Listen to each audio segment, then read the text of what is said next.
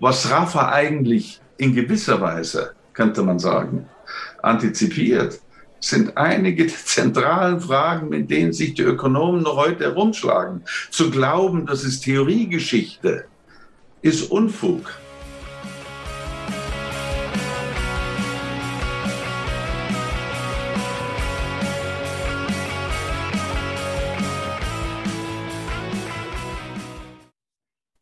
Willkommen in der Wirtschaft heute, Martin und Heinz.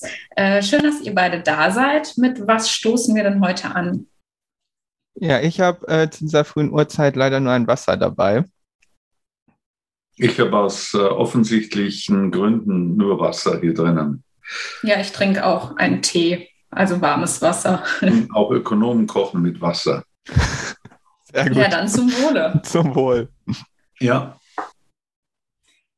Herzlich willkommen zu unserer 38. Folge in der Wirtschaft, wo wir mit euch die Vielfalt der Wirtschaftswissenschaften kennenlernen. Dafür sprechen wir mit ExpertInnen aus verschiedenen Teildisziplinen der Wirtschaftswissenschaften über ihre Forschung bzw. Arbeit und auch über aktuelle und gesellschaftlich relevante Themen. Am Mikro sind für euch heute Martin und Julia und in unserer heutigen Folge ist Heinz Kurz bei uns zu Gast. Also erstmal Hallo Heinz, schön, dass du heute da bist. Hallo Julia, hallo Martin. Ja, hallo auch von meiner Seite. Hm, Heinz, du hast in München Wirtschaft studiert und an der Universität Kiel promoviert. Schon seit 1988 bist du Professor für Volkswirtschaftslehre in Graz. Während deiner Laufbahn hattest du zahlreiche Gastprofessuren in verschiedenen Ländern. Mittlerweile bist du emeritiert, widmest dich in deiner Forschung aber auch weiterhin vor allem der Geschichte des ökonomischen Denkens. Genau, und wir wollen heute mit dir vor allem über Piero Sraffa reden. Also wohl auch unter Ökonomen ein ziemliches Nischenthema, das wir heute behandeln. Ähm, er ist nämlich leider wenig beachtet, aber spielt eigentlich eine ziemlich interessante Rolle in der ökonomischen Ideengeschichte. Und äh, genau, für alle, die ihn noch nicht kennen oder auch für die, die es äh, noch schon wissen, aber als Zusammenfassung, ähm, Sraffa war ein italienischer Ökonom, der aber 1928 an der Cambridge University lehrte. Sein Werk lässt sich grob in drei Kategorien unterteilen. Kritik an der Neoklassik, Auseinandersetzung mit der klassischen Ökonomie und Erschaffung einer Theorie, die auf den Grundsätzen der klassischen Ökonomie basiert, aber auch auf, über diese hinausgeht. Diese eigene Theorie veröffentlichte er 1960 in seinem wohl bekanntesten Werk Production of Commodities by Means of Commodities. Sraffa ist 1983 im Alter von 85 Jahren verstorben. Heinz, warum beschäftigst du dich denn mit Sraffa? Ich beschäftige mich mit Sraffa, weil ich äh, ihn für einen der ganz großen Ökonomen äh, halte, die je existiert haben. Äh, das ist ein äh, markantes Urteil, insbesondere angesichts seines eher schmalen Övres, veröffentlichten Övres jedenfalls. Er hat ja in der Tat äh, im Wesentlichen nur ein Buch geschrieben. Er hat ein paar bedeutende Aufsätze veröffentlicht und er war Herausgeber des Werks und der, des Briefwechsels von David Ricardo. Also vom Övre her rein voluminös gesehen äh, nichts äh, Großartiges. Aber was äh, das Övre selbst auszeichnet, ist, dass er in jeder seiner Schriften äh, einen größeren Einfluss jedenfalls in der jeweils gegebenen Zeit ausgeübt hat. Und einige dieser Einflüsse wirken bis heute nach. Also er ist einer, der im Zentrum eigentlich der ökonomischen theoretischen Analyse steht mit seinen Werken. Und der Umstand, dass ein Teil des Faches glaubt, ihn ignorieren zu können, äh, spricht äh, eher gegen das Fach als gegen ihn. Was würdest du dann sagen, äh, ist dieser wichtige Beitrag, äh, den er so gesehen theoretisch geleistet hat? Also äh, was ist so das Wichtigste inhaltlich? Ja, von Beginn an. Der erste Artikel, den er veröffentlicht hat, das war 1925 in der frisch gegründeten italienischen Zeitschrift Annali di Economia. Dort hat er einen Aufsatz veröffentlicht über die Kosten- und Ertragstheorie. Es war ein Angriff auf Alfred Marshall.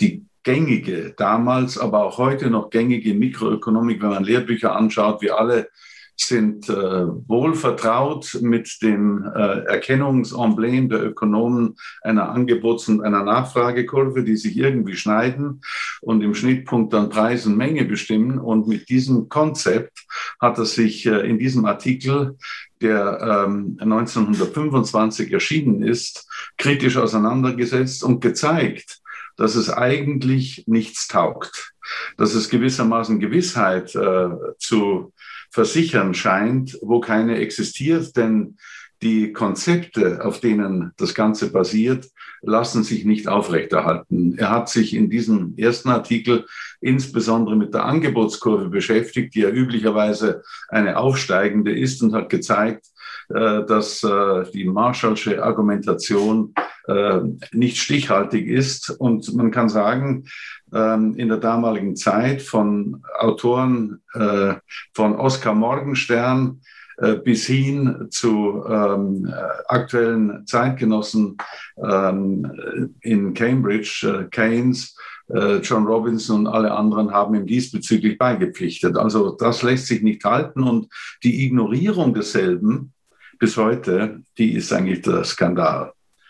Du hast jetzt quasi ähm, geschildert, äh, ein, ein wichtiger Teil von Sraffers Werk ist eben die Kritik an der neoklassischen äh, Theorie. Was ist denn Sraffers eigene ökonomische Theorie, die er entwickelt hat? Wodurch zeichnet sich diese aus? Naja, die Kritik und äh, die konstruktive Seite seines Werks lassen sich nicht trennen. Mhm. Er ist im Grunde genommen in den 20er Jahren aufgewachsen, wie die meisten Ökonomen im mitteleuropäischen Raum, als äh, Leute, die mit marshallianischer äh, Lehre konfrontiert worden sind. Die Lehrbücher waren voll davon. In Italien insbesondere äh, Maffeo Pantaleoni, der marshallianisch argumentiert hat.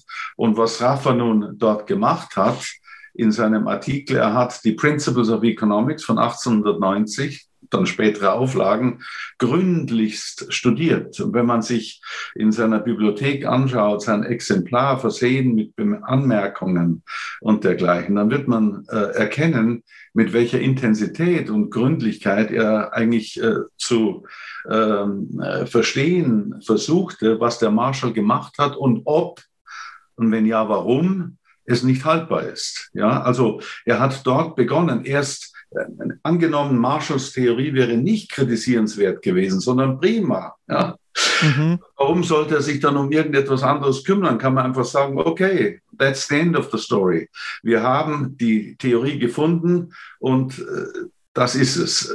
Und das Fach insgesamt bis auf den heutigen Tag hat ja weitgehend eigentlich diese Variante bevorzugt. Das ist doch, das passt doch. Also Preis und Menge werden durch Angebot und Nachfrage bestimmt und da hat man diese Kurven. Die eine steigt auf, die andere steigt runter im Allgemeinen. Und wenn sie sich schneiden, dann kriegt man ein Gleichgewicht und das Gleichgewicht bestimmt Preis und Menge. Und was Rafa getan hat, ist zunächst zu untersuchen, ja, akzeptiert man das? Geht das? Und er hat sowohl in Bezug auf die Angebots- als auch die Nachfragekurve festgestellt, das lässt sich nicht halten. Vielleicht sollte ich dazu ein paar Worte sagen, nicht? Also, mhm. damit man es versteht. Also, denn äh, nur, zu, nur eine Behauptung aufzustellen, ist ja nicht ausreichend.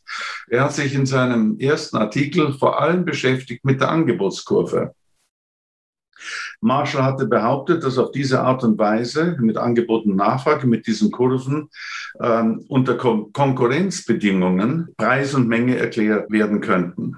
Und Rafa hat gesagt, na gut, Konkurrenzbedingungen, freie Konkurrenz war damals das Argument. Freie Konkurrenz bedeutet, dass es keine Ein- und Austrittsschranken in den verschiedenen Märkten gibt. Also da kann man hinein, ohne dass man abgestoßen wird durch monopolistische Praktiken oder dergleichen und kann aus denen auch wieder heraus.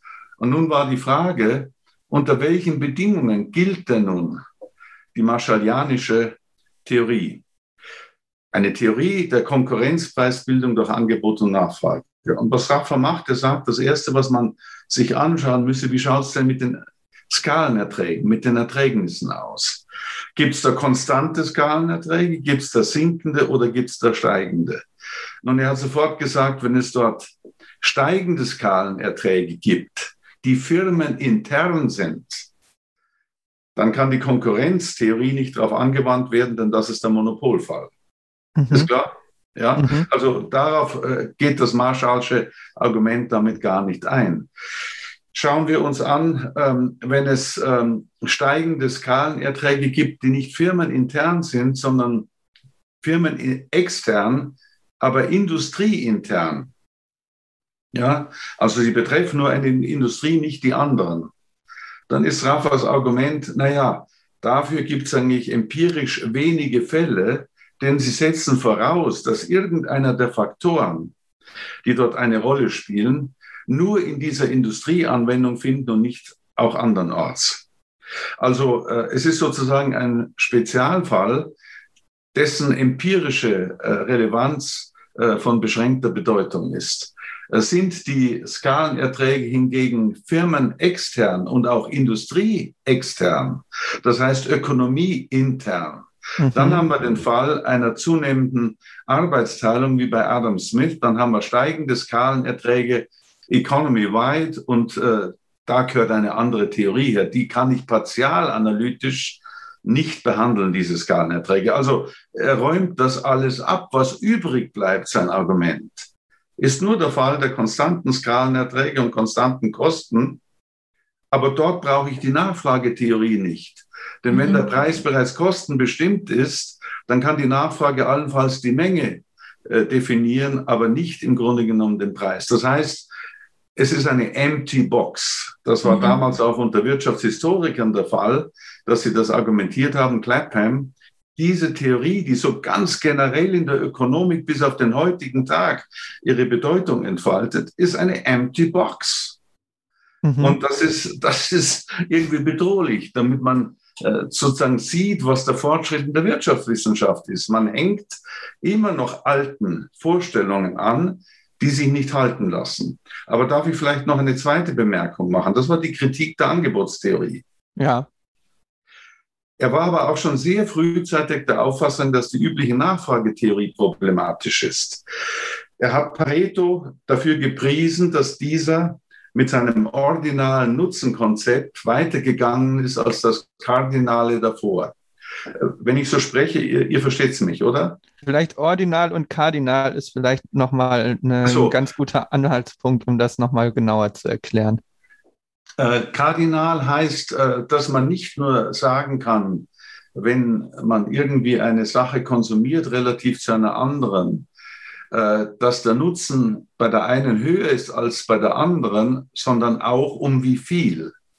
Das heißt, ich habe ein Maß für den Nutzen ein kardinales Maß für den Nutzen. Ich kann nicht nur sagen, besser oder schlechter, das wäre ordinal, sondern um wie viel besser, schlechter. Srafa mhm. hat gesagt, das könne man nicht sagen. Und Pareto hat äh, dem natürlich äh, entsprochen und mit seinem ordinalen Maß die alte Nutzentheorie eigentlich beiseite geräumt. Aber was Rafa gesagt hat, ist, es genügt nicht, nur gewissermaßen den Nutzen des Konsums einer Sache abhängig zu machen auch von allen anderen, die ich konsumiere. Also eine Nutzenfunktion zu haben, wo man F von und dann kommen die verschiedenen Quanta der konsumierten Güter, nicht nur eine, und man sozusagen für jedes Gut eine separate Nutzenfunktion aufstellen kann. Das war längere Zeit der Fall. Sraf hat gesagt, der Mensch ist ein soziales Wesen oder wie der alte Aristoteles meinte, ein Zoon Politikon. Aber wenn er ein soziales Wesen ist, dann konsumiert er im Verbund mit anderen. Und was andere tun, nimmt Einfluss auf das, was man selber tut. Also mein eigener Konsum ist nicht nur eine Angelegenheit, die sich entscheidet in der Auseinandersetzung von mir und der Güterwelt, sondern sie entscheidet sich in der Auseinandersetzung von mir, anderen und der Güterwelt. Und Safa hat gesagt, na ja, das ist so, wenn man das richtig behandeln will, als würde man in der Astronomie sagen, die Planeten, deren Laufbahn hängt voneinander ab, aber man hat nicht die geringste Idee, wie.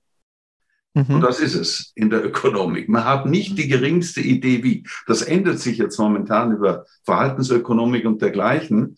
Aber was man feststellen kann, wenn ich das noch zum Ende sagen darf, das Law of Demand, das Gesetz der Nachfrage, das eine inverse Beziehung zwischen Preis einer Ware und konsumierter Menge postuliert, lässt sich im Allgemeinen nicht halten.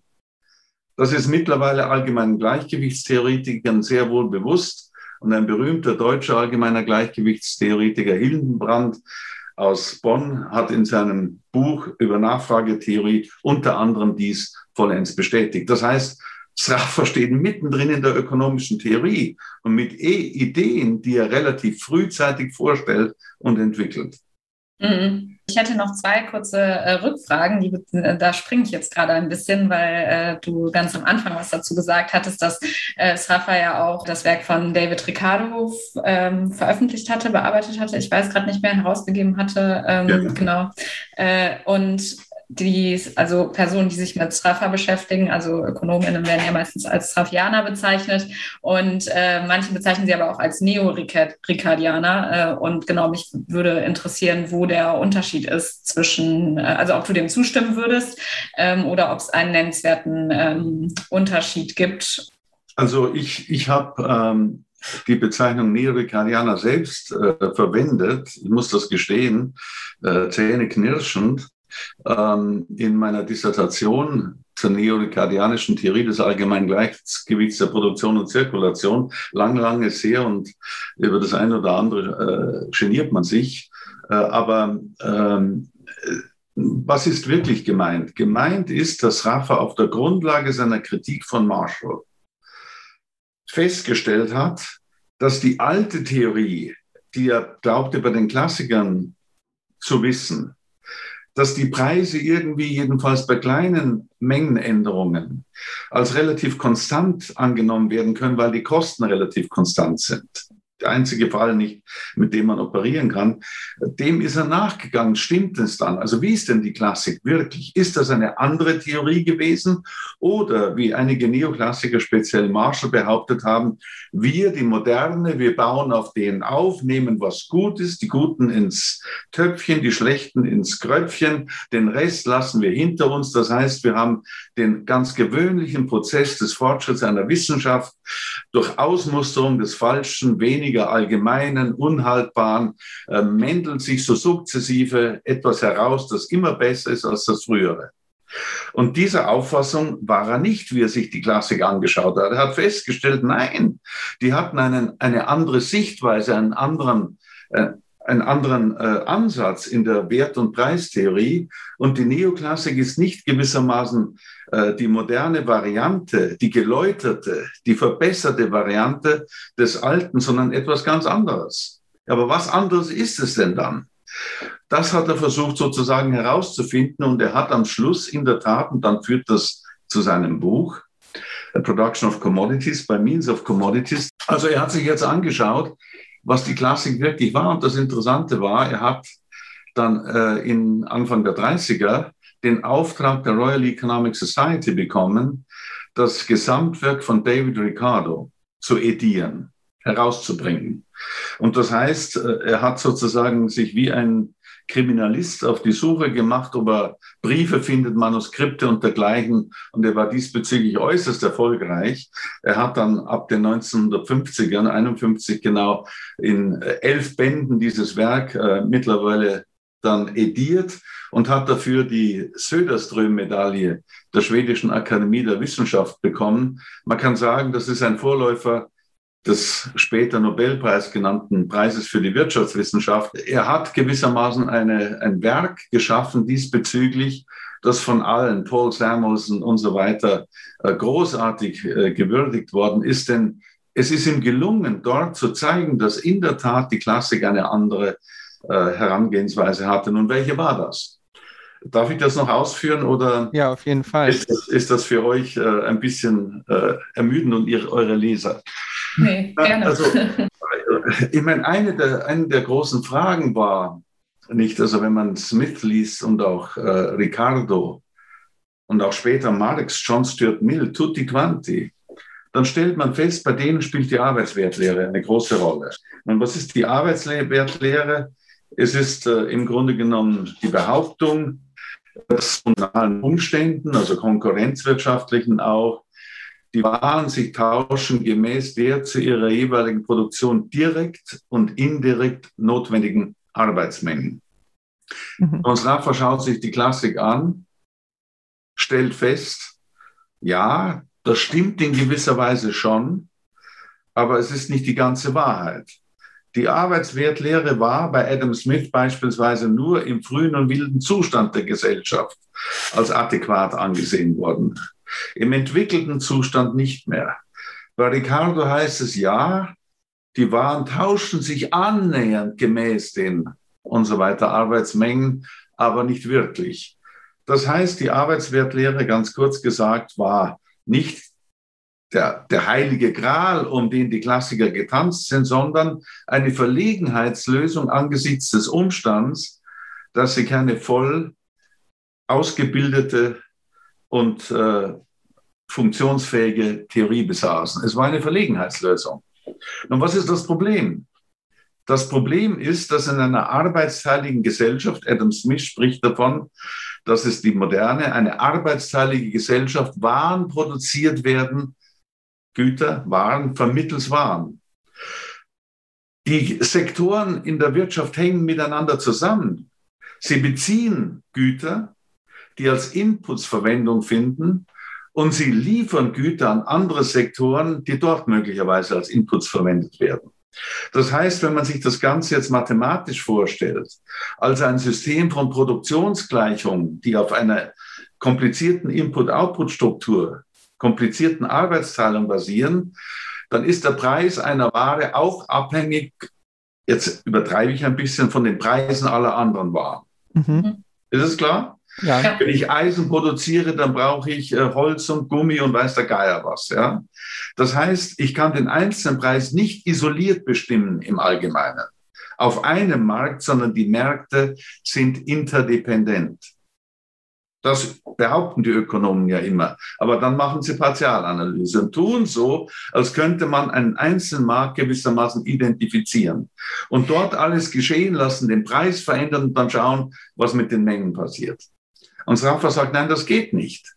Es ist ein Angriff insbesondere auch auf die Ceteris Paribus Klausel. Ich argumentiere unter Absehung gewisser Wechselwirkungen, weil die für, für mich für irrelevant, sagen wir vernachlässigbar gehalten werden. Nun, Rafa sagt, im Allgemeinen kann man das nicht tun. Denkt man an den Arbeitsmarkt, der Arbeitsmarkt.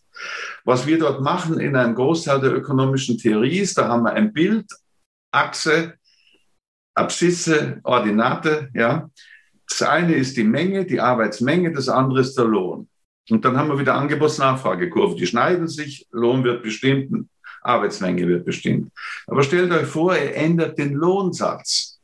Mhm. Wenn er den Lohnsatz ändert, dann ist ziemlich klar, dass sich die Preise der verschiedenen Waren alle ändern werden. Aber wenn sich die Preise der verschiedenen Waren alle ändern werden, dann können die Kosten, die ihr in der Angebotsfunktion unterstellt habt, nicht als gegeben angenommen werden. Das heißt, das kommt alles durcheinander. Ja, und was da wirklich rauskommt, weiß man nicht. Das ist vielleicht interessant anzumerken, dass einer der Nobelpreisträger, Card, jetzt gerade, ja, Card herausgefunden hat, dass es im Allgemeinen nicht stimmt, dass beispielsweise mit einem Mini Minimallohn, der eingehalten werden muss, äh, dass damit im Grunde genommen die Gefahr besteht der Arbeitslosigkeit, wie von vielen Ökonomen behauptet wird. Nein, weil die Angebots- und Nachfragefunktionen eben nicht so sind, wie man sich üblicherweise vorstellt. Also das war das Argument. Nun, Rafa sagt, gut, die Waren hängen wechselseitig voneinander ab, die Preise. Nehmen wir mal den Fall, in dem es keinen Überschuss gibt über das hinaus, was im Zuge der Produktion notwendigerweise verbraucht werden muss. Also in der Eisenindustrie, in der Getreideindustrie, in der Computerindustrie und so weiter und so fort. Was sie erzeugt insgesamt von den verschiedenen Waren, ist genauso viel wie als Inputs, als Produktionsmittel-Inputs oder auch zum Unterhalt der dort beschäftigten Arbeitskräfte verbraucht wird. Ist es klar? Ja. Dann habt ihr ein System, das erzeugt keinen Überschuss. Da ist das Nettosozialprodukt, wenn ihr so wollt, null. Ja? Kann man gleichwohl sagen, dass in diesem in dieser Produktionsstruktur ein Preissystem enthalten ist, das sicherstellt, dass die verschiedenen Produzenten in den verschiedenen Sektoren, wenn diese Preise resultieren, genau auf ihre Kosten kommen. Versteht ihr? Genau so viel einnehmen, wenn sie ihre Waren verkaufen, wie sie an die Lieferanten der verschiedenen Waren, die als Inputs notwendig sind, zu zahlen haben. Und Rafa sagt, ja, natürlich, kann man zeigen. Es ist ein simultanes Gleich, ein, ein, ein, ein System simultaner Gleichungen, die kann man lösen. Mhm. Und man kann insbesondere dann auch noch eins zeigen. Das ist interessant. Wenn ich Eisen erzeuge, und das Eisen erzeugt wird unter anderem mittels Getreide, dann kann ich alle anderen Inputs auch in Getreide auflösen, sukzessive, und mhm. am Schluss kriege ich heraus, dass der Preis einer Tonne Eisen gleich ist so viel Tonnen Getreide und der Preis, was weiß ich, äh, von 5000 Computern gleich ist und so weiter, so viel Getreide. Das heißt, man hat ein materielles Substrat, das die Austauschrelationen der Waren determiniert. Das klingt jetzt vielleicht etwas schwierig, ist es auch. Aber das hat Rafa gesehen, das hat Rafa gesehen, nicht der gesehen. Das war eigentlich die klassische Idee. Der Punkt ist jetzt der, die Klassiker haben noch nicht verfügt über simultane Gleichungen. Mhm. Sie hätten sie nicht lösen können. Das wussten sie nicht. Also haben sie sich irgendwie beholfen, indem sie versucht haben, jede Ware zurückzuführen auf ein Quantum an Subsistenzmitteln, das notwendig war in der Erzeugung der verschiedenen Waren, direkt und indirekt. Und schließlich dann statt der Subsistenzmittel für Arbeitskräfte die Arbeit, die geleistet worden ist. Die Arbeitswertlehre gewissermaßen als ein Versuch aus der Bredouille zu kommen diesbezüglich. Mhm. Also das hat er gesehen. Er hat gesehen, die Klassik, ja, die hat, ein, die hat einen Ansatz, der ist total analytisch. Man kann nicht nur über einzelne Preise sprechen. Man muss über das System insgesamt, das vernetzte, über Arbeitsteilung miteinander zusammenhängende System reden. Und dann ist die Frage, welche Preise ergeben sich dann? Und Rafa hat gezeigt, die kann man lösen. Wenn man jetzt noch einen Schritt weiter geht, ein System sich anschaut, das nicht wie vorher angenommen keinen Überschuss erzeugt, sondern einen Überschuss beinhaltet. Das heißt, wo von einigen Waren oder vielleicht sogar von allen mehr erzeugt wird, als von ihnen verbraucht wird im Zuge ihrer Produktion insgesamt, dann gibt es ein Überschussprodukt. Und wenn es Konkurrenz hat, dann herrscht eine Tendenz zu einer uniformen Kapitalverzinsung, zu einer einheitlichen Profitrate. Das große Konzept, das Smith und dann Ricardo ins Zentrum ihrer Analyse gestellt haben. Und er zeigt Rafa, dass man auch dann das System lösen kann und man kann die Profitrate, die allgemeine Profitrate im System für gegebene technische Bedingungen der Produktion und gegebene Vergütung der Arbeitskräfte mit Subsistenzmitteln lösen und so weiter und so fort. Also er hat gewissermaßen eine Frage gelöst, die die Klassiker umgetrieben hat, zur Verzweiflung gebracht hat und die die Neoklassik in der Partialanalyse aus den Augen verloren hat.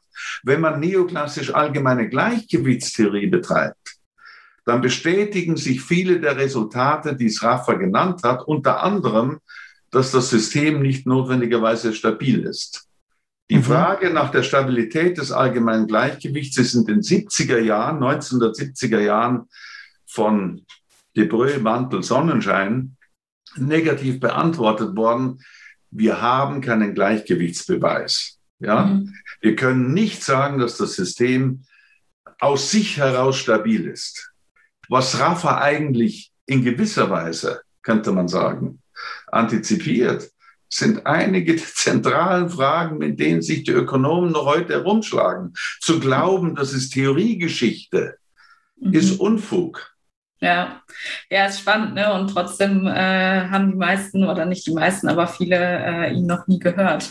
Das ja. ist ja äh, genau, da kommen wir später Wenn auch ich der Erste, drauf. der gewissermaßen äh, nicht hinreichend Beachtung gefunden hätte auf dieser ja. Welt.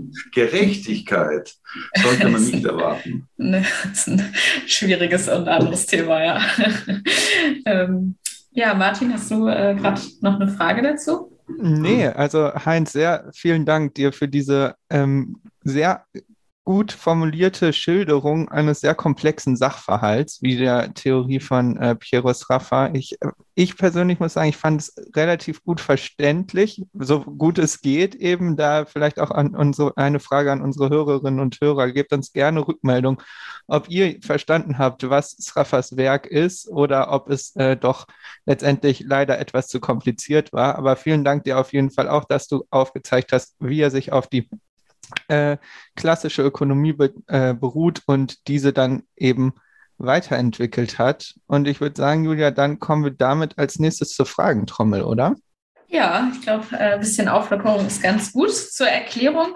Wir stellen dir kurze Fragen beziehungsweise geben dir Auswahlmöglichkeiten oder vielleicht halbe Sätze äh, und du antwortest äh, schnell und intuitiv, also ohne groß drüber nachzudenken und du musst es auch nicht erklären. Das kann man von einem Wissenschaftler nicht verlangen. Deswegen machen wir es ja jetzt. genau, okay, also ja. ganz kurz und ähm, am besten ohne es zu erklären. Äh, du hast einen Joker, also eine Frage darfst du auslassen. Oh. Ähm, bist du bereit? Äh, ja.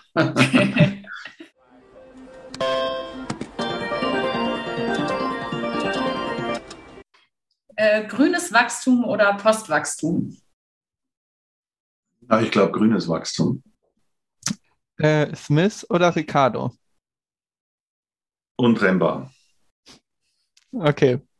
Ist das schon der Joker? Halb. Äh, die Srafianer können ja. zum Postkeynesianismus gezählt werden, ja oder nein? Gezählt? Mhm. Also als Teil des Postkeynesianismus angesehen werden. Ach so, äh, naja, ich würde sagen, das darf ich vielleicht kurz ausführen, äh, diese ganzen Schulengeschichten, das ist so eine Angelegenheit. Nach Pantaleone gibt es nur zwei Arten von Schulen unter Ökonomen. Die, die Ökonomie können und die anderen, die es nicht können. Ich würde mich gerne der ersten zurechnen wollen, aber das ist sozusagen das Urteil anderer. Okay, danke. Äh, was ist für dich die bedeutendste Ökonomin? Die bedeutendste Ökonomin. Ich glaube letztlich äh, sozusagen längere Zeithorizont John Robinson. Welches Attribut fällt dir spontan zur österreichischen Schule ein? Zunächst einmal ist die Frage, ob es sie gibt, äh, zu beantworten. Äh, ich glaube, es gibt sie nicht wirklich. Also wenn man die österreichischen Autoren sich anschaut, die üblicherweise dazu gezählt werden beim Barwerk, Menger, äh, Mises und so weiter, die haben sich gestritten wie Buben auf dem Pausenhof. Also man müsste mir zuerst erklären, was eine Schule ist. Aber grundsätzlich habe ich gegenüber den meisten eine große Hochachtung, weil sie ernsthaft sozusagen ihren eigenen Fehlern nachgejagt sind. Okay.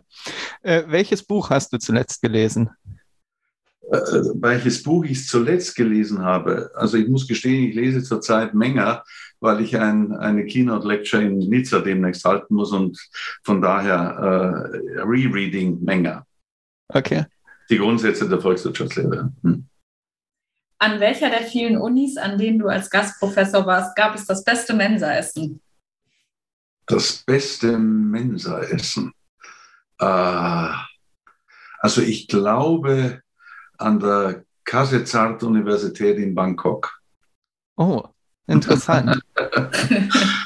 Lieber Italienisch oder Englisch? Essen oder Sprache? Sprache. Äh, Englisch kann ich äh, besser. Aber ich mag Italienisch sehr gerne. Ich habe auch Vorlesungen in Italienisch gehabt. Kapitalismus, Problem oder Lösung? Äh, ich glaube sowohl als auch. Mhm. Wirtschaftswissenschaften, Natur- oder Sozialwissenschaft? Sozialwissenschaften. Keynes oder Marx? Engels oder Marx? Keynes oder Marx? Also Keynes oder Marx. Also ich finde, das sind beides äh, äh, große Leute und die Größe von Leuten bemisst sich auch meines Erachtens danach, wie groß die Fehler sind, die sie gemacht haben. Kleine Leute machen kleine Fehler, große Leute machen große. Okay. Also? Ähm, Bitte? Keynes oder Marx, welcher von beiden? Äh, äh, ich finde, das kann man, das kann man nicht äh, das kann man nicht entscheiden. Ich finde beide, wie gesagt, äh, sehr interessant. Natürlich auf die Dauer und den Durchschnitt und was das gesamte Övre anlangt, auf dem Terrain des Ökonomischen, aber auch darüber hinaus, äh, hat Marx ein größeres hingelegt, aber auch kapitale Böcke geschossen. Und das hat der Keynes aber auch mit seiner Liquiditätspräferenztheorie beispielsweise. Ja, aber großartig, großartig. An denen muss man sich abarbeiten. Okay, dann äh, vollende bitte den folgenden Satz. Normative Wissenschaft ist schwierig. Gut. Sehr gut. Äh, Freihandelsabkommen, ja oder nein? Äh, grundsätzlich ja, wenn äh, sichergestellt ist, dass Konkurrenz herrscht. Okay, und dann zum Abschluss Klimakatastrophe. Optimistisch oder pessimistisch? Ich muss gestehen, äh, ich bin pessimistisch, aber hoffe, dass ich mich irre. Okay. Ja, super. Dann sind wir auch schon durch, haben wir es geschafft. Vielen Dank auf jeden Fall, dass du dich darauf eingelassen hast. Äh, und für unsere ZuhörerInnen, falls ihr interessante oder lustige Fragen habt, die wir unseren Gästinnen stellen können, dann äh, meldet euch gerne bei uns. Ähm, genau. Und dann kommen wir auch schon zum nächsten großen Themenblock. Äh, wir haben ihn vorhin schon ein bisschen angeschnitten. Äh, Martin, willst du ihn einleiten? Genau, es, es soll jetzt darum gehen, wie Sraffers Werke in den Wirtschaftswissenschaften aufgenommen werden oder wurden. Und du hast schon ein paar Andeutungen gemacht. Ähm, wir würden da gerne mit einem konkreten Ereignis starten. Und zwar war zur Zeit Sraffers, wie du eben auch schon gesagt hast, eben die Neoklassik, genauso wie heute, äh, die dominierende wirtschaftswissenschaftliche Denkschule. Sraffa konnte in seinem Hauptwerk das Problem der Kapitalausstattung in der Neoklassik aufzeigen. So ist die Kapitalmenge nicht unabhängig von der Verteilung, doch in der Neoklassik muss die Kapitalausstattung bekannt sein, bevor die Preise und die Verteilung bestimmt werden. Zudem ist für die Neoklassikerinnen die Nachfrage nach Kapital monoton fallend. Sraffa konnte aufzeigen, dass beide Bedingungen in der langen Frist nicht als erfüllt angenommen werden können, wodurch er die sogenannte Cambridge-Kapitalkontroverse auslöste, in welcher die Neoklassik in Form von unter anderem Paul Samuelson eine Unstimmigkeit in ihrem System anerkennen musste. Die Frage an dich wäre, wie haben die Vertreterinnen der Neoklassik auf Sraffas Kritik reagiert und haben sie ihre Theorie daraufhin angepasst? Ja, ähm, eine schwierige Frage oder mehrere eigentlich. Vielleicht darf ich vorweg schicken, dass die Srafische Kritik an der Kapitaltheorie, die unterstellt, dass man eine Menge an Kapital, sei es in einer einzelnen Firma, sei es in einer Industrie, sei es in der gesamten Wirtschaft, als quantitativ als gegeben unterstellen kann, als einzelne Größe, die ist im Grunde genommen bereits von Ricardo observiert worden. In einer Auseinandersetzung mit McCulloch hat er gesagt, ja, du sagst, hier sind zwei Kapitalmengen von, gleichem, von gleicher Größe. Wie kannst du das sagen? Die sind heterogen, unterschiedliche Güter, die da drin sind. Ich kann sie nur als gleich bezeichnen, wenn ich die Preise kenne. Aber wenn ich die Preise kenne, dann brauche ich auch eine Kenntnis der Profitrate. Denn die Profitrate nimmt Einfluss auf die relativen Preise. Also äh, zu unterstellen, wie es die Neoklassik tut, dass man die Kapitalmenge für das System insgesamt als unabhängig von den Preisen und der Profitrate gegeben annehmen kann, ist unhaltbar. Schlicht und ergreifend unhaltbar. Ja, ähm, das heißt, ich kann auch nicht wie in der Grenzproduktivitätstheorie dann ausgehend von der Gesamtkapitalmenge die Profitrate bestimmen wollen. Die muss zur Kenntnis der Kapitalmenge bereits bekannt sein. Also ich glaube, das ist ein ganz fundamentales Argument und das findet sich bereits in einer Auseinandersetzung von Ricardo mit McCulloch in 1821. Ja? Nun, wie hat die Neoklassik darauf reagiert? Also äh, einige Neoklassiker äh, wie Samuelson haben dann eingestanden, dass es ein Phänomen gibt, äh, von dem Safa gesprochen hat, ähm, ohne dass er ihm so große Bedeutung beigemessen hat, wie ich mal sagen würde, wie es heute zum Teil der Fall ist, nämlich Reswitching. Das Reswitching von Techniken.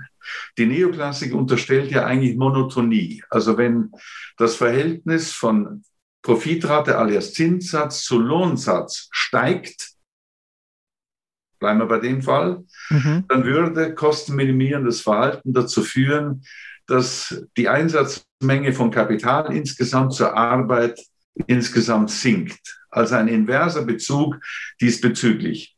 Nun, wenn man Reswitching von Techniken hat und auch Reverse Capital Deepening, wie das heißt, dann stimmt das nicht. Dann mag es sein, dass für gewisse Intervalle der R zu, also Profitrate zu Lohnsatzbeziehung, äh, das stimmt, für andere aber nicht und so weiter. Also man kriegt alles Mögliche. Das aber hat die Implikation, dass möglicherweise die Nachfragekurven nach den Faktoren nicht so sind, wie immer unterstellt. Je niedriger der Preis nach einer Sache, desto größer die Nachfrage. Sinkender Lohn ist automatisch mit steigender Nachfrage nach Arbeitskräften verbunden, steigender Lohn mit sinkender. Das ist das Safasche Argument. Also Samuelson hat das bestätigt. Andere haben das auch bestätigt. Das war die erste Reaktion. Aber die zweite Reaktion war dann, na ja, gut, also das theoretisch Mögliche Ableitbare ist das eine, aber das empirisch Relevante bedeuten das andere. In der Wirklichkeit gibt es das nicht wirklich. Ja?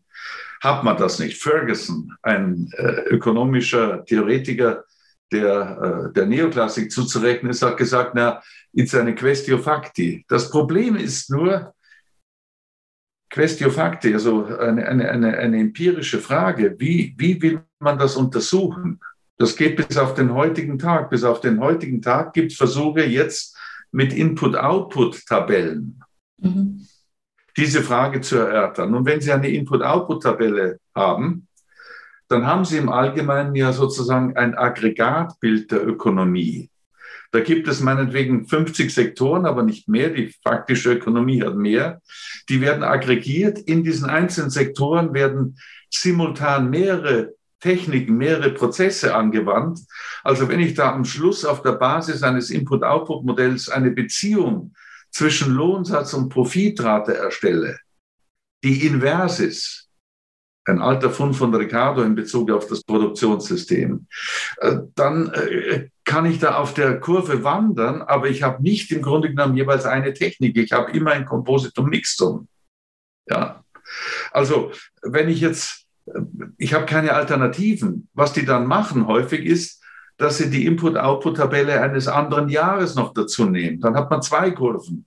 Aber die zweite Kurve des anderen Jahres reflektiert einen anderen technologischen Stand, also nicht den der Alternativen hier und jetzt.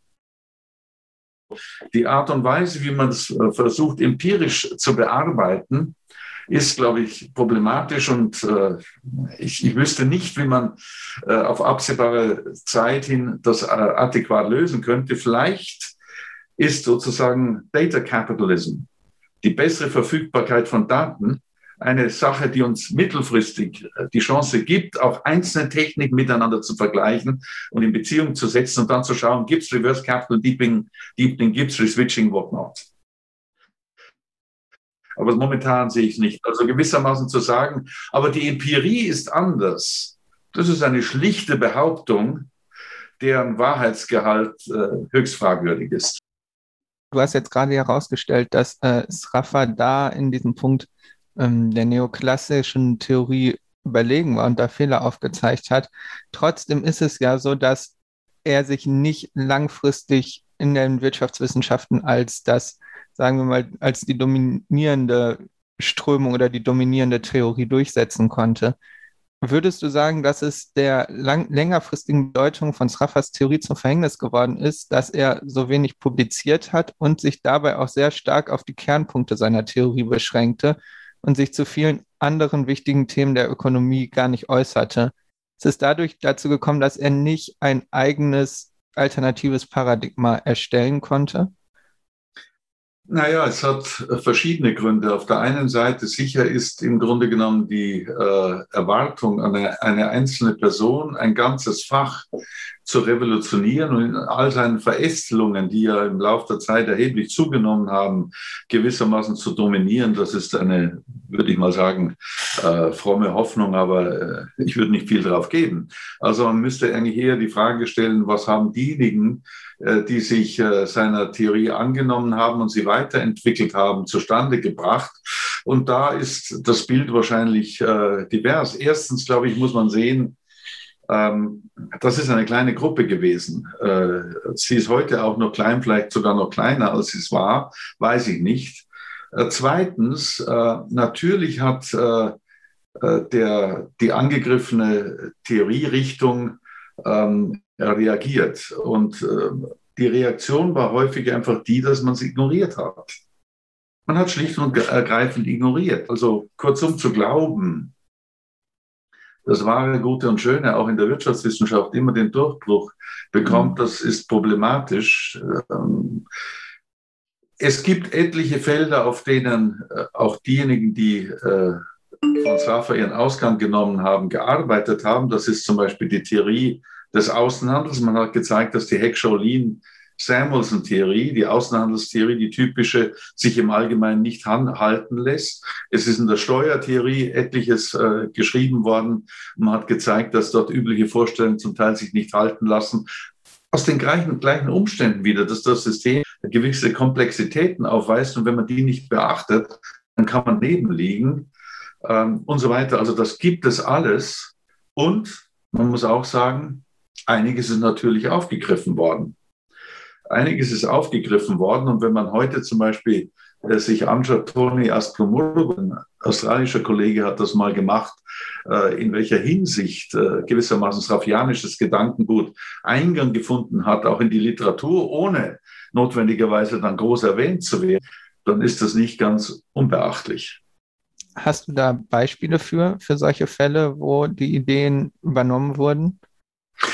Naja, also beispielsweise ist in der, in der Input-Output-Analyse, äh, die ja natürlich äh, naheliegend ist, ist etliches äh, an srafianischen Ideen aufgegriffen worden und hat dann zu, äh, zu gewissen Einsichten geführt. Es ist, hat auch geführt beispielsweise zu neuen Einsichten in der Theorie der erschöpfbaren Ressourcen. Die Theorie der erschöpfbaren Ressourcen, die ja lange Zeit sehr, sehr stark, äh, vor allem dominiert worden ist durch Hoteling, die Hoteling-Regel, dass wenn man von der Ressourcen äh, gewissermaßen äh, immer mehr verbraucht, dann steigt deren, äh, deren Preis ständig an. Man hat festgestellt, empirisch dem ist nicht so. Mhm. Und der Grund dafür ist unter anderem, weil man sehen kann, dass die Ricardosche Theorie äh, der Nutzung ähm, erschöpfbarer Ressourcen ähm, etwas für sich hat. Äh, dort produziert man gegebenenfalls auf der Basis unterschiedlicher Lagerstätten von diesen Ressourcen und kann die allgemeine Nachfrage bedienen durch die ähm, simultane Verwendung dieser Ressourcen. Das ist das eine. Simultane Verwendung dieser Ressourcen, die unterschiedliche Preise aufweisen und kostenminimierendes Verhalten heißt dann immer, man wählt jene Ressource, die im Grunde genommen jeden Lagerstock, der das Ganze dann, also die gesamtwirtschaftliche Nachfrage noch am günstigsten zu produzieren erlaubt. Und das andere ist, worauf bereits Smith und Ricardo hingewiesen haben, es gibt permanente Fortschritte in der Extraktion von Ressourcen, in der, im Auffinden von Ressourcen. Ich kann erinnern, vor einigen äh, Jahren oder Jahrzehnten war der, der Glaube der, das Öl ausgeht. Mittlerweile hat man Lagerstätten gefunden, äh, die sind gewaltig. Also da hat sich etliches getan und zum Teil auch unter Berücksichtigung jedenfalls von Einsichten von ähm, Ricardo und Sraffa. Und vielleicht noch eine dritte Angelegenheit. Sraffa hat, äh, ohne es groß auszuführen, ins Spiel gebracht, dass moderne Ökonomien charakterisiert sind durch eine hohe Fixkapitalintensität. Mhm. Das heißt, Maschinen, die da rumstehen, Baulichkeiten äh, und so weiter. Das heißt, die können unterschiedlich gut ausgelastet werden. Du kannst äh, beispielsweise auf äh, Schübe von effektiver Nachfrage das System kann sich anpassen, indem es über den Auslastungsgrad dieser Fixkapitalien äh, große Flexibilität aufweist. Das wird in vielen Analysen auch neoklassischer Art völlig unter belichtet, wo man eigentlich immer annimmt, dass der Kapitalstock voll ausgelastet ist. Das ist natürlich Unfug. Man kann es mhm. auch statistisch feststellen, dass dort große Polster sind und die Elastizität des ökonomischen Systems mit hoher Fixkapitalintensität groß ist und ähm, berücksichtigenswert, also gerade auch in Bezug auf die Krisenhaftigkeit, die man beobachten kann. Äh, und Fragen dieser Art führen dann hin zum Keynesianismus und zur Kombinationsraffersche Ideen mit, mit denjenigen von Keynes. Ähm, mich würde vielleicht noch interessieren, du hast ja eben schon gesagt, dass äh, die äh, Theorien von Sraffa ähm, im Mainstream also zum Großteil auch ignoriert wurden. Ähm, und da würde mich interessieren, was, äh, du hast ja auch genannt, dass es schon auch noch äh, Srafianerinnen gibt, die sich mit Sraffa auseinandersetzen und den Theorien. Und mich würde interessieren, was da so die aktuellen Fragen sind, mit denen sich ähm, beschäftigt wird. Also eine äh, der Fragen, ich habe sie zuvor en passant schon angedeutet, ist natürlich, wie steht es mit der Empirie? und dem theoretischen Modell.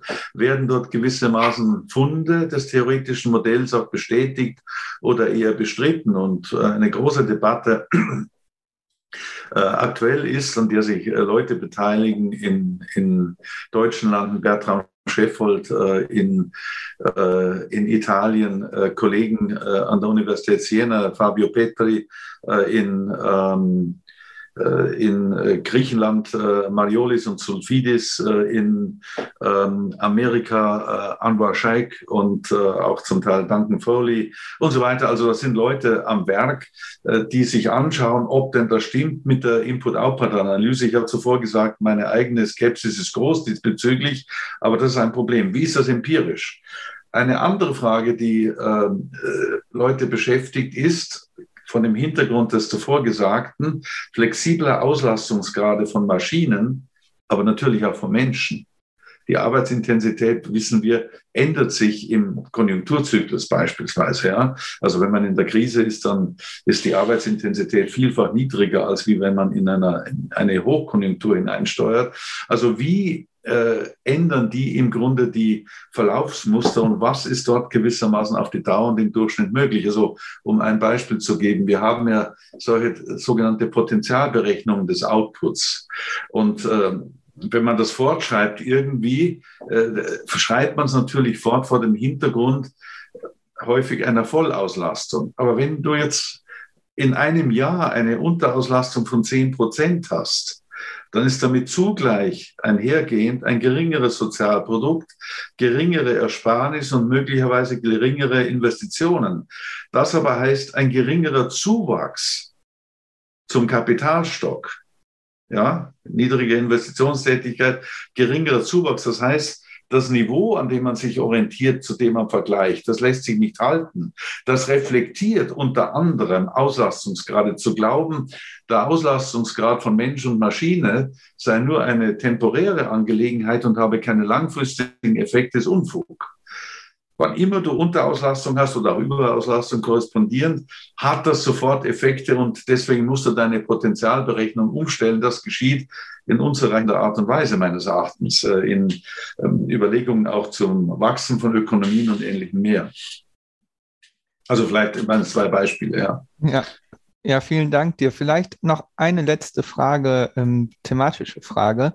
Und zwar äh, würde uns noch interessieren, inwieweit ähm, oder auf welche aktuellen gesellschaftlichen Herausforderungen wie eben den Klimawandel oder die globale Ungleichheit Sraffers Theorien gegebenenfalls bessere Antworten als die Neoklassik oder andere Denkschulen bild, äh, bieten. Mhm. Ähm. ihr habt ja wirklich einen Satz von Fragen, äh, die ihr über mich, über mir ausschüttet, die die tatsächlich tiefes Nachdenken verlangen würden. Und wenn ich jetzt so drauf losrede, äh, dann äh, aus der sicheren Distanz mangelhafter Information. Okay. Sehr aus der gerne. sicheren Distanz mangelhafter Information lassen sich die besten Urteile fällen. Also, das, ist so. Äh, ja? ja. Also, äh, vielleicht eine Bemerkung. Wie ich äh, begonnen habe, äh, die Sraffa das Rafa-Archiv mir anzuschauen. Die hat ja wenig publiziert, aber unglaublich viel geschrieben. Mhm. In Cambridge liegen etwa 30.000 Seiten zu allen möglichen Dingen. Und was mir als erstes mitunter aufgefallen ist, ist bei seiner Beschäftigung mit der Klassik und auch mit der Neoklassik. Ne, ich rede vom Jahr 1927, 28. Da stellte er als erstes fest, also sozusagen die Arbeitswertlehre als eine Werttheorie, die vergisst, dass das, was der Mensch macht, eigentlich gewissermaßen in die Umwelt eingreift. Natürlich, in die Umwelt eingreift. Da werden etliche Ressourcen vernichtet, die werden verbraucht. Äh, ob sie sich regenerieren in der Zeit, in der man lebt, ist gar nicht klar. Also es kann tatsächlich sein, dass man eine Verknappung von gewissen Dingen hat und wie sich das auf den Wert auswirkt, das wäre zu untersuchen. Er hat das von Anfang an angeschnitten und deswegen gemeint, dass die Arbeitswertlehre schon deshalb zu kurz greift, weil sie das nicht adäquat berücksichtigt. Das heißt nicht, dass er dann eine Theorie entwickelt hätte, wie das ähm, äh, eine Rolle spielen könnte und was man daraus äh, gewinnen kann. Wir haben im Allgemeinen Systeme, die nicht nur Güter erzeugen, sondern auch Ungüter. Umweltverschmutzung, äh, CO2-Probleme und dergleichen sind Reflex des Umstands, dass der Mensch, um sich Güter zu beschaffen, auch andere Dinge unter den vorhandenen Bedingungen der Produktion, den Kenntnissen, die er technisch hat, erzeugen muss. Andere Güter, die äh, andere Dinge, die Ungüter sind. Mhm. Also wenn ich, wenn ich äh, Wärme haben will und das mit Atomkraftwerken mache, dann habe ich nachher abgebrannte Kernbrennstäbe. Was ja. mit denen tun? Wenn CO2 in die Luft geht, dann hat das Effekte, ja. Und das war etwas, eine Sichtweise, die sich bei Srafa von Anfang an findet. Also wenn ich, um das Beispiel, das berühmte zu erwähnen, wenn ich Wärme erzeugen will, Elektrizität und ich nehme äh, ein Nuklearsystem, Atomkraftwerke, dann erzeuge ich eben nicht nur das, was ich haben will, sondern auch abgebrannte Kernbrennstäbe. Aber das gilt allgemeiner. Abwärme, CO2 in der Produktion, im Konsum und so weiter, ist eigentlich zu berücksichtigen. Also eine holistische Sicht der Dinge würde das verlangt haben. Diese Sicht der Dinge deutet Raffer sehr, sehr frühzeitig an, ohne dass es ihm gelingen wollte, ich weiß auch gar nicht, ob er es geplant hat, das noch richtig auszuarbeiten. Aber ich glaube, von der, von der Perspektive her ist es das Richtige. Und eben auch diese sehr, sehr stark auf die faktischen Verbrauchsmengen an Dingen rekurrierende Betrachtungsweise. Es ist eine Art physikalistische Betrachtungsweise. Man muss sich darüber im Klaren sein, was man da alles verwendet, was man verbraucht und was es sozusagen erzeugt. Und natürlich, äh, er war von früh auf thermodynamisch unterwegs. Er hat etliche Werke gelesen in den Naturwissenschaften damals schon, wo es klar war, dass man nicht etwas äh, sozusagen neu erzeugt, das bisher nie da gewesen ist. Das Neue ist immer gewissermaßen Masse und Energie des Alten. Es ist gewissermaßen eine Angelegenheit, die diesbezüglich äh, zu schauen hat. Und ja, vom allgemeinen Ansatz ja, und es gibt mittlerweile natürlich auch Versuche seit einiger Zeit, äh, ökologische Probleme in safianische Modelle einzubauen und dann die Quintessenz daraus zu ziehen.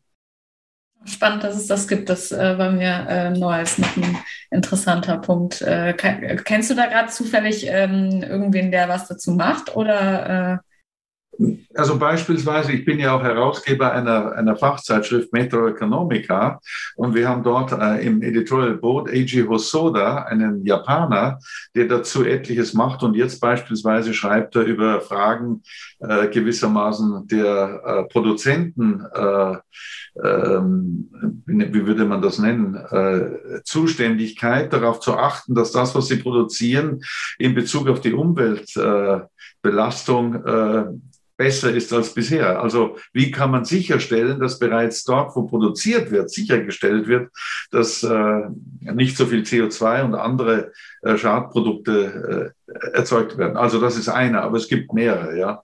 Okay, super. Danke. Ja, Heinz, ganz herzlichen Dank dir für diese ziemlich ausführliche und umfangreiche und äh, gut präsentierte Einführung in das Thema Piero, äh, um Piero Sraffa und seine Theorien und sein Werk. Ähm, nachdem du und wir es ja laut deiner Aussage geschafft haben, dich mit unseren Fragen zum Nachdenken zu bringen, hast du jetzt auch mal die Möglichkeit, eine Frage zu stellen, die Menschen zum Nachdenken bringt. Und zwar an Uta Meier-Greve. Sie wird in der nächsten Folge bei uns zu Gast sein und wir werden mit ihr vor allem über die Care-Ökonomie sprechen. Was würdest du sie denn gerne fragen? Ich habe kürzlich äh, aufgefordert von dieser schweizerischen Zeitschrift für Volkswirtschaft einen Artikel schreiben dürfen mit Hagen Krämer, einem früheren Schüler von mir und sehr guten Freund, über Produktivität. Und wir wissen natürlich, dass im Sozialproduktsmaß äh, etliche Größen kaum eine Rolle spielen, darunter unter anderem Care-Aktivitäten in Haushaltungen und dergleichen. Und mich würde interessieren, was sie meint, wie das berücksichtigt werden könnte, wie das mit äh, ordinären Produktionssystemen äh, verquickt werden könnte und wie auf diese Art und Weise wir einen besseren Ausdruck bekommen sollten für das, was uns tatsächlich durch Aktivitäten verschiedenster Art, ob marktvermittelt oder nicht, und Care ist ja vielfach nicht marktvermittelt, auch marktvermittelt, aber nicht nur, wie uns da doch im Grunde genommen ein besseres Bild über ähm, Wohlstand, Wohlergehen und dergleichen beschieden werden könnte. Das wird natürlich behandelt und ich bin sicher, dass sie eine gute Antwort weiß. Ja, super, spannend. Werden wir Sie auf jeden Fall fragen. Ähm, genau, und dann hast du auch noch eine letzte Möglichkeit, wenn du möchtest, unseren äh, HörerInnen ähm, eine Lese-, Hör- oder Veranstaltungsempfehlung zu geben, die dir gerade spontan einfällt. Lese-, Hör- oder Veranstaltungsempfehlung. Heute findet statt, äh, ich weiß nicht, ob ich das eigentlich sagen sollte, aber eine Veranstaltung, wo einem guten Freund von mir, Peter Flascher, der an der Universität Bielefeld tätig war, mit einem Kollegen ein Preis verliehen werden soll, in Anerkennung seines Werks, der übrigens auch sehr viel von Straffer gelernt hat. Bedauerlicherweise ist Peter letzte Woche gestorben.